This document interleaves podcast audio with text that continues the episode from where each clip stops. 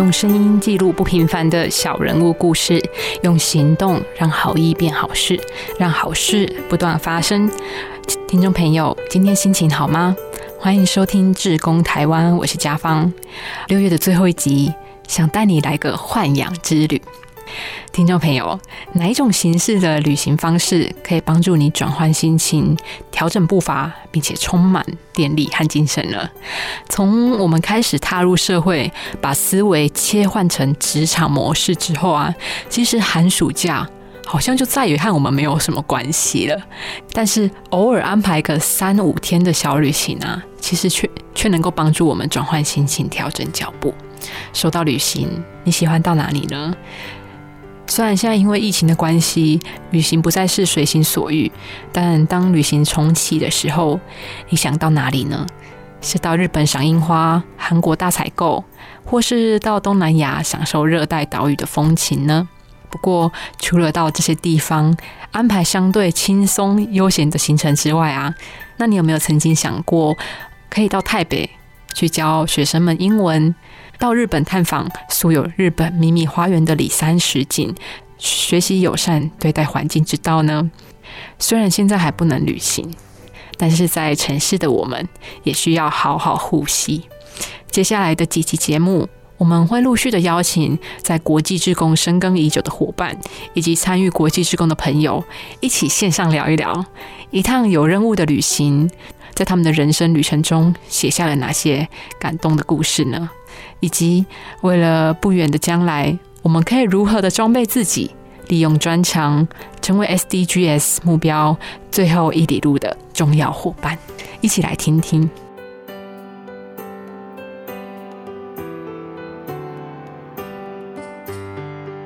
其实，在台湾有提到国际职工啊，我们就马我们马上就会联想到，呃，国合会、以利国际，还有我们之前采访的 IIV，以及我们今天我们邀请的来宾服务的单位，就是愿景青年行动网哦。那当然还有许多大大小小的 NGO 啊、NPO 组织，甚至是学校，也有国际职工、海外学习等等的相关社团。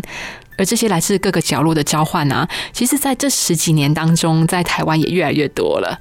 甚至是遍地开花。那从台湾到海外，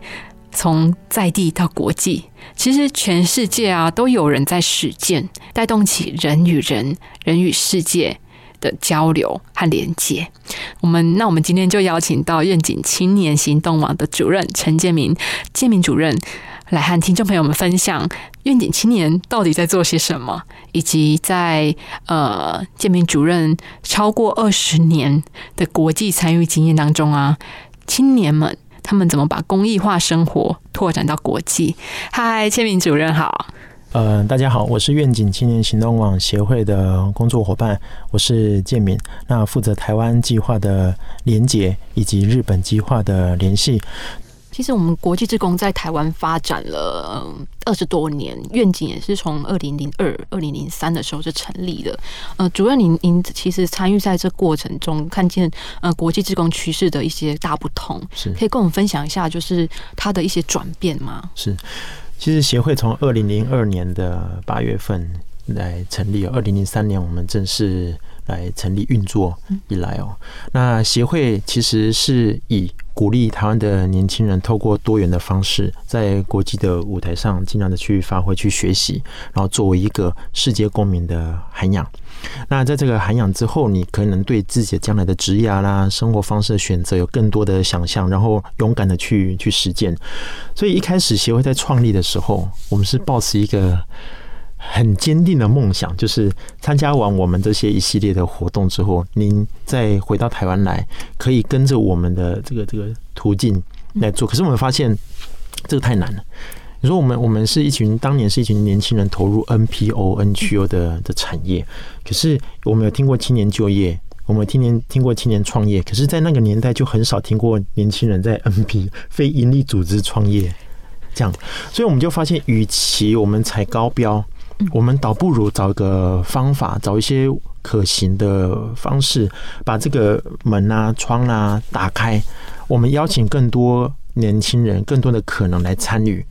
那看到更多可能的发生。所以，二零零二、二零零六年的时候，到二零零六年十二月有一个机会，我们就邀请现在也是协助我们台湾很多在亚洲区的国际职工平台叫 NVDA 的这个当时的会长啊，是日本籍的会长。那我们就邀请他，刚好从欧洲回日本的这个途中哈，一个转机的机会来台湾发表一场演讲。从那个之后，二零一七二零零七年，我们与日本就开始合作了第一个呃国际职工计划，在台湾，在云林的台西，云林的台西。现在越来越多人认识台西，是因为或许卖疗六氢，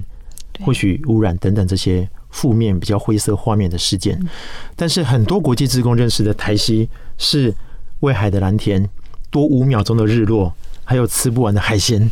还有很多国际彩绘墙，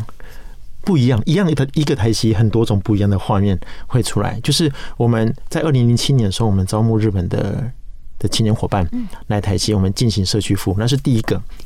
国际计划在台湾。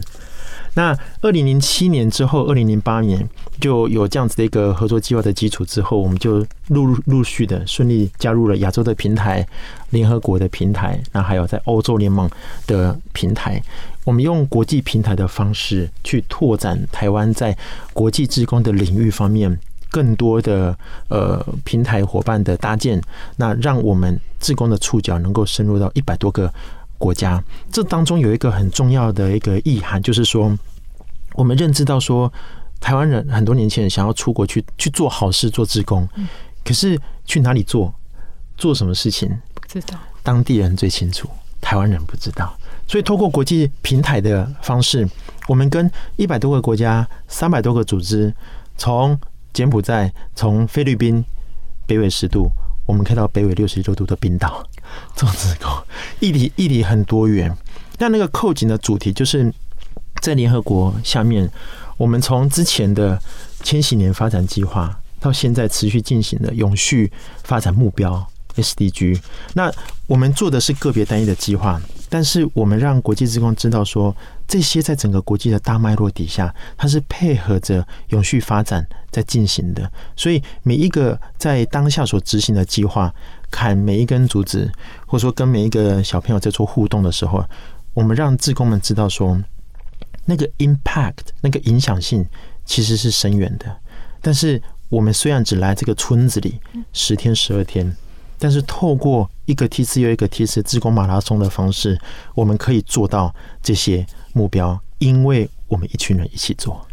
天敏主任刚好提到说，就是志工马拉松，其实，所以我们也会害怕说服务是中断的。呃，有些服务会是中断，但是那个评估哦，就是会会变成很多。有些评估，有些服务中断，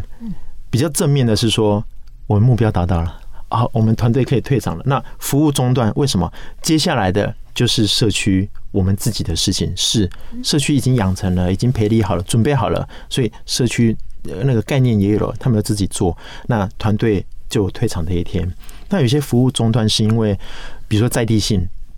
或者说我们自己海外的外来的团队，对于当初要给社区的这些的想象，或许太多了，或者评估过后，我们发现到与社区需求的优先顺序。不一样，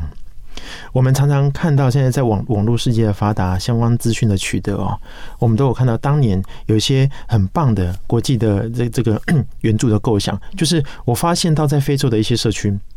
他们有很严重的疟疾等等等工位的问题，所以美国啦等等大国的一些捐助，我捐助给当地蚊帐，但是一年后两年后，我们再回去村子里面看，我们发现那些蚊帐被用来捕鱼。村子里面的渔夫们，哦，就是比较比较男性主义社会，他们觉得说经济生活还是是他们最重要，认知是如此。但用那些蚊帐，他们认知为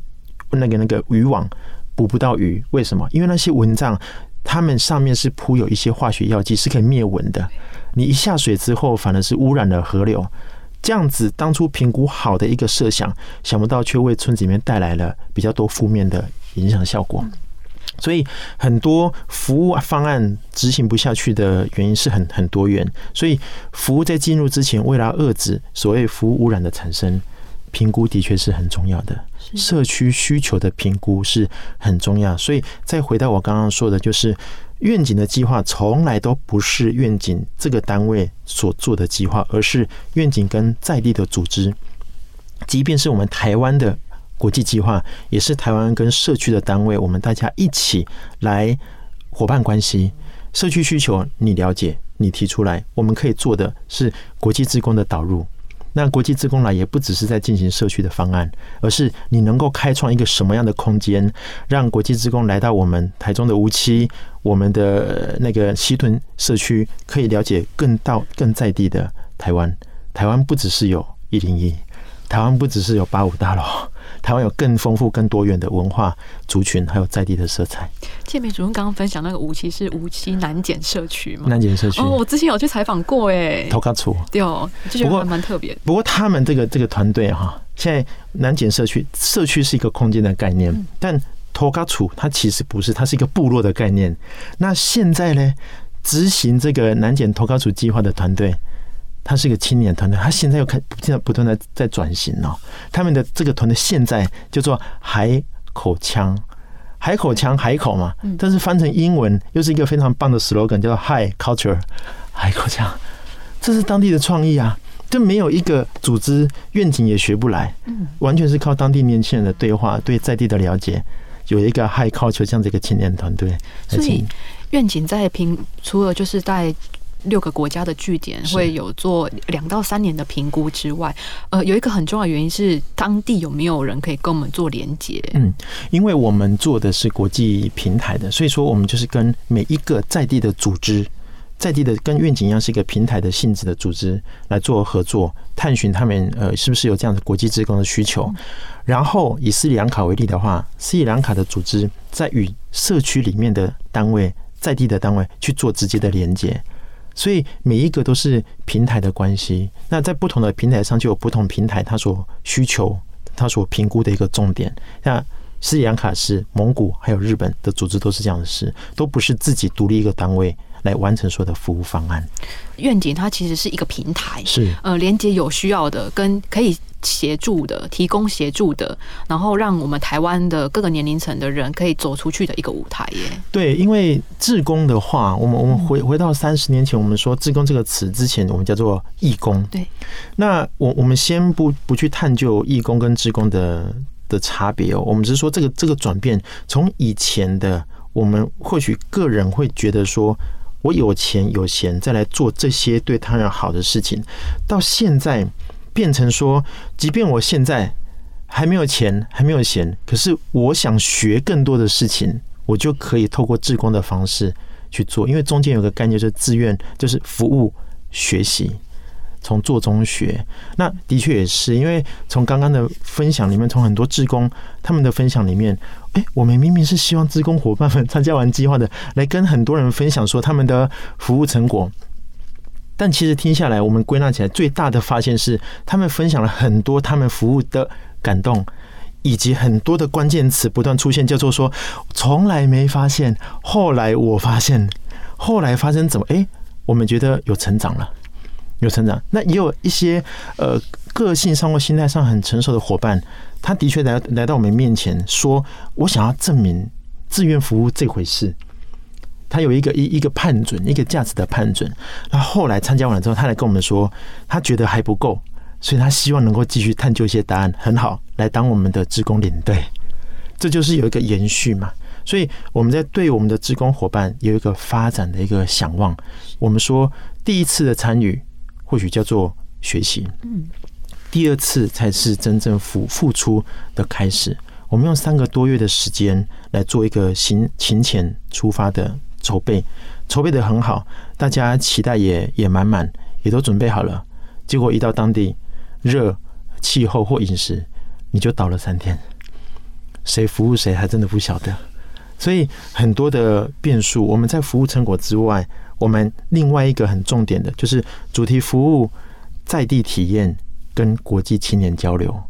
这其实是在志工服务的这个过程当中很重要的三个基本的环节。主题服务，当然我们平台组织之间把它给设定好。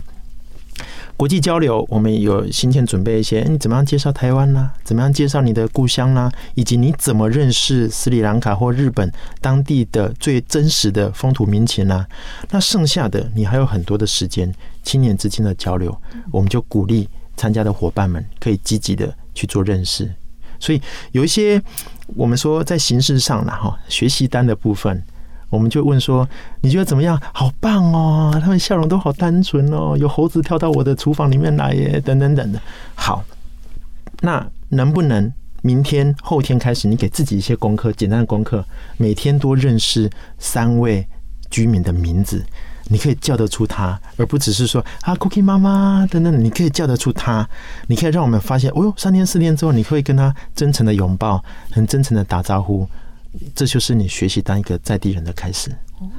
可以发现说，台湾在投入国际职工的部分，其实是天数是比较短的，可能十几天，长可能长达可能顶多一个月。相较于呃欧洲国家，他们有 gap year 概念。是，嗯，主任可以跟我们分享一下，就是东西方就是在投入志愿服务或是国际志工的差异吗？是，其实我们可以看亚亚洲哦，亚洲或许是我们说这过去这半世半个世纪以来整个的的发展。或许亚洲整个区域被整个国际社会被帮助的是比较多的，被被需要被需求的需求面是比较多。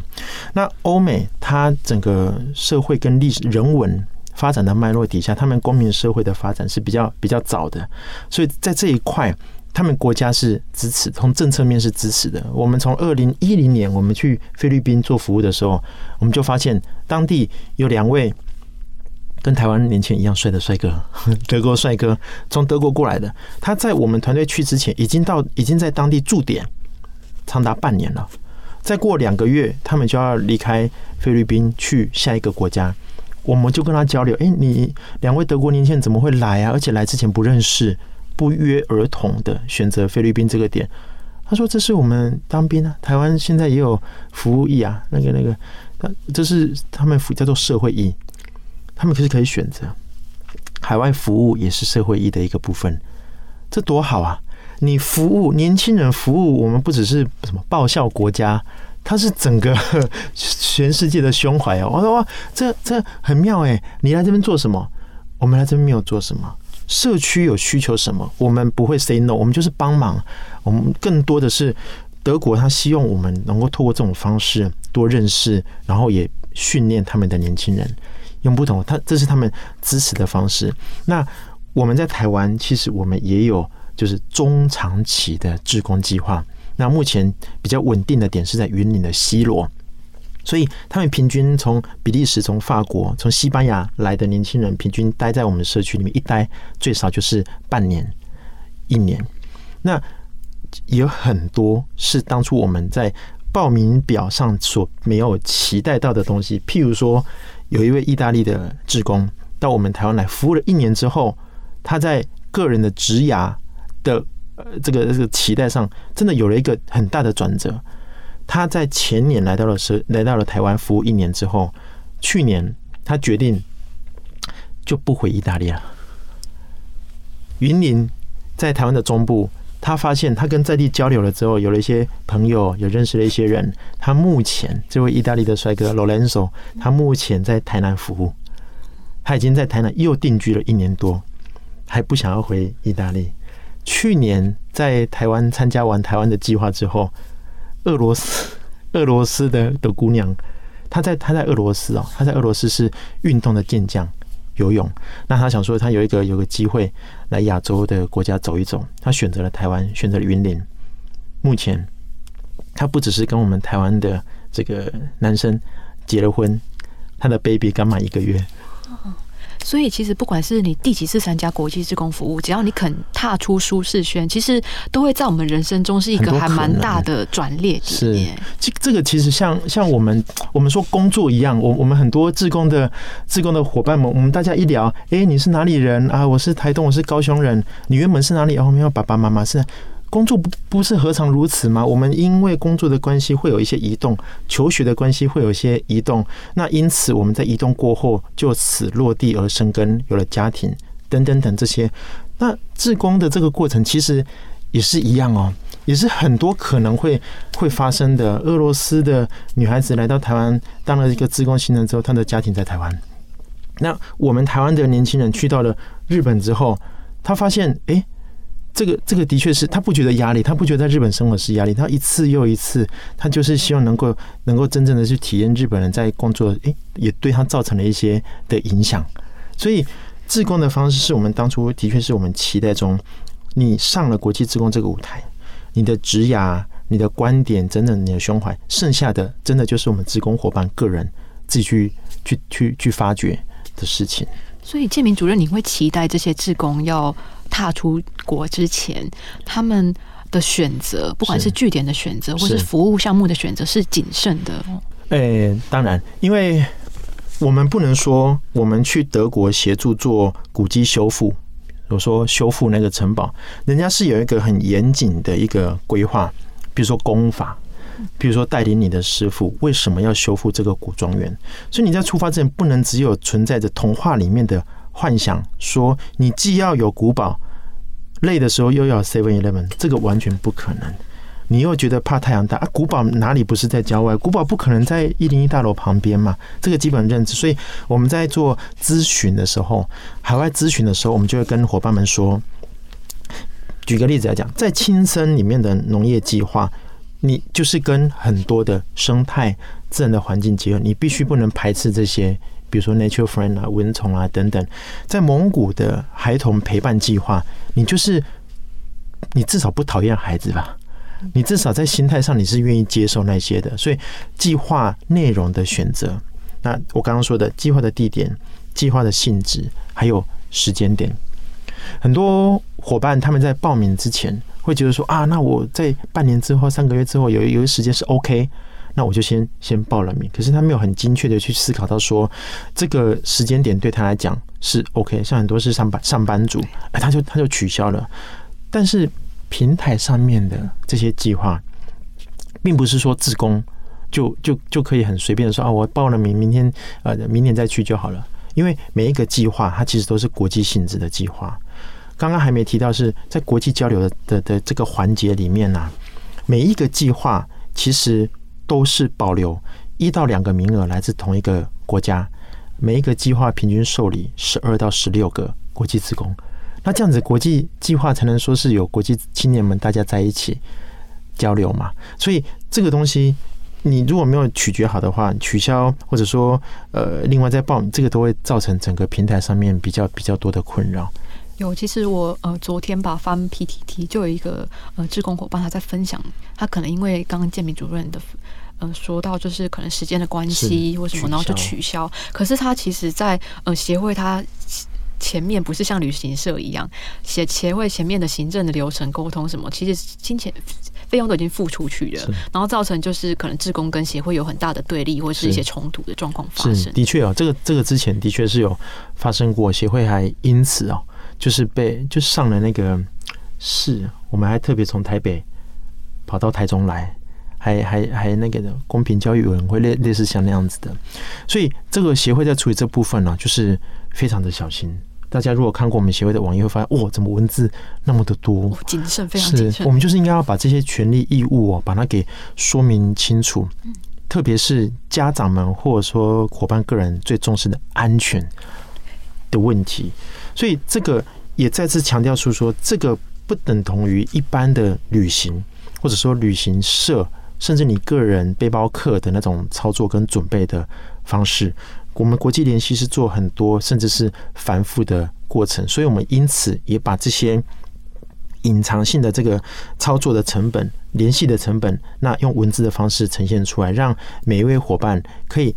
确实，报名之前先耐下心子，先看一看我们说我们的游戏规则、权利义务是什么，我们再来报名参加。因为我们的确也非常感谢很多，特别是上班族抽出很不容易的时间来参加。但是我们也在透过 email 的方式来回复或者说提醒。但是台湾的上班真太忙。我们真的好忙，忙到说我们参加了一个活动，然后到出发前的一两个礼拜，我们再来看说有哪些讯息回复，我该准备什么。但这个可能是海外服务的准备上可能比较不一样的，所以等到我们收到那位上班族再次的回复给我们的时候，是他已经有了工作异动，然后告诉我们说他不参加了。哇，对我们来说也是困扰，因为他参加了一两个计划，不同的计计划，我们得要跟不同的海外组织做不一样的说明，那让他们把名额再开放出来，重新再做招募。其实，在行政流程部分也是非常，其实很多行政跟国际联系，因为每一个组织有每一个组织，它性质又不一样，它每一个组织跟在地连接的方式也也都不一样。不过，这个也是我们协会在做国际方案的一个一个学习啦。我相信愿景从二零零二年呃到现在呃其实是很长一段时间。当初执行长也有定下一个就是十年的大理念哦，从 NGO 到 INGO 到 SE，其实这过程中其实不只是要让协会有一个呃变成社会企业的概念，也是希望说让这些参与的国际职工能够有不一样的成长和改变吧。是没错，就是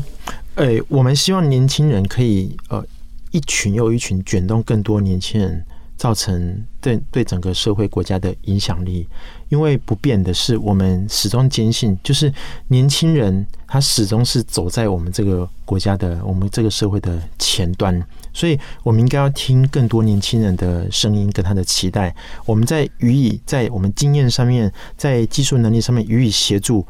这样子能够在这条路上走得更稳。虽然说我们还是会呃荣获有这些变动的可能性，但是就是学习啊，就是学习的成本。所以社会企业，我们希望最终愿景也能够走到稳健的 SE 社会企业这一块，是说我们希望你鼓动更多年轻人在整个社会公益方面都能够做一个积极以及实实际的去一个投入，而不只是停留在说啊大家开开工作坊然后讨论会而已。而是有更多的，所以你们看，在参加完计划之后，我们说领队有可能，我们再来参加个领队培训，志工领队的培训，让志工服务志工，volunteer for volunteer。那这样子的话，都不是我们愿景在主导，而是让我们把把框架设定好，让更多的年轻人去影响更多的年轻人。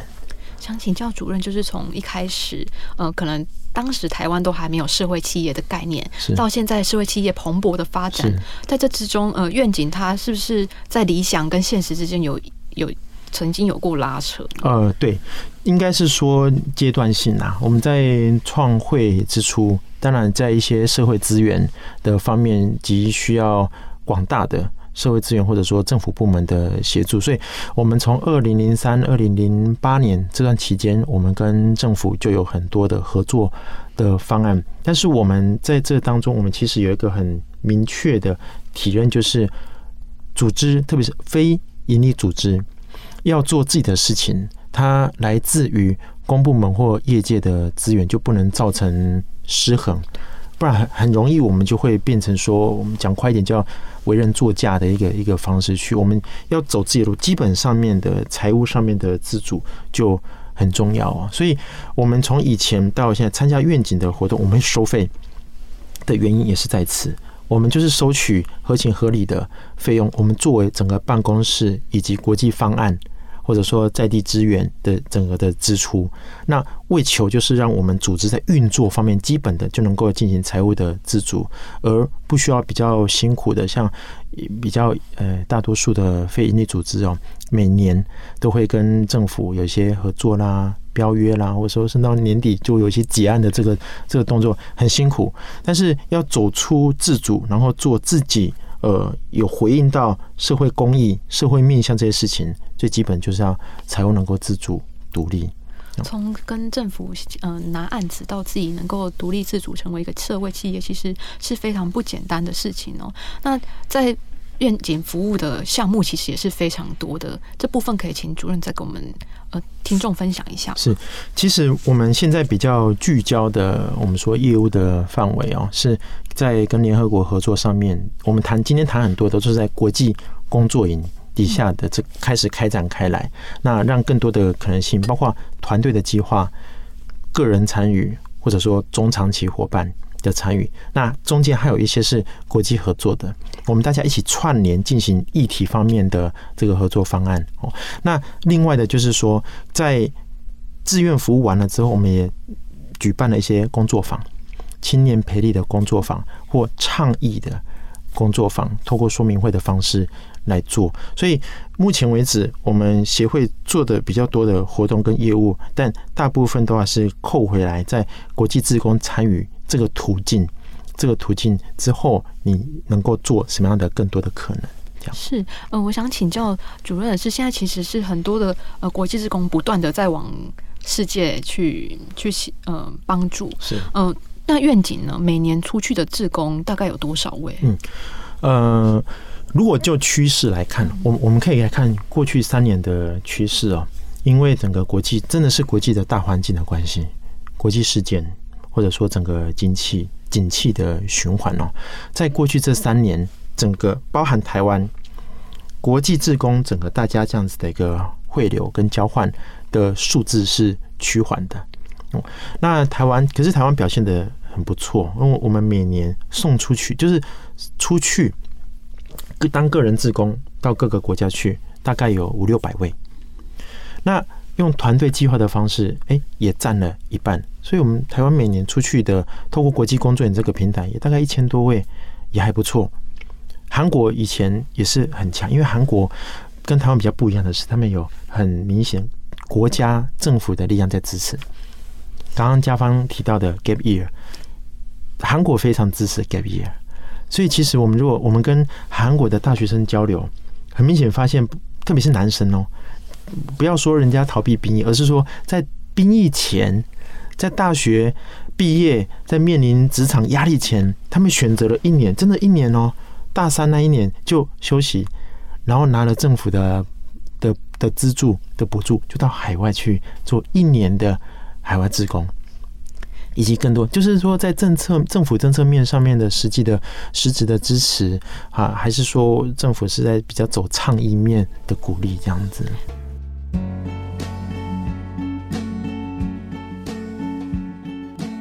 旅行也有另外一种可能，一群来自世界各国的青年一起到一个社区，一起生活，一起工作，就是国际职工的一种样貌。以志愿服务为核心，结合社区服务、文化交流与在地生活。建明主任和我们分享，一起其实模糊了国界，也拉近了彼此的距离，更形塑了新的世界地图。那在不久的未来啊。邀请你也一起背起行囊，跨越国界，也倾听角落的声音，因为我们始终相信，当热情不减，感动也会 anchor 不断。很快节目又到了尾声，谢谢你的陪伴，希望这一集的内容你会喜欢。我是嘉芳，每个礼拜二晚上六点半，继续和你分享更多的故事。我们下期节目再见，拜拜。当你一旦投入志工的行列之后，我觉得是自己收获最大。本来以为我们志工都是给付出的人，其实我们不是只给爱的人，而是我们其实是被爱的人。施与受一同蒙福，车王电子邀您一起共创志工台湾。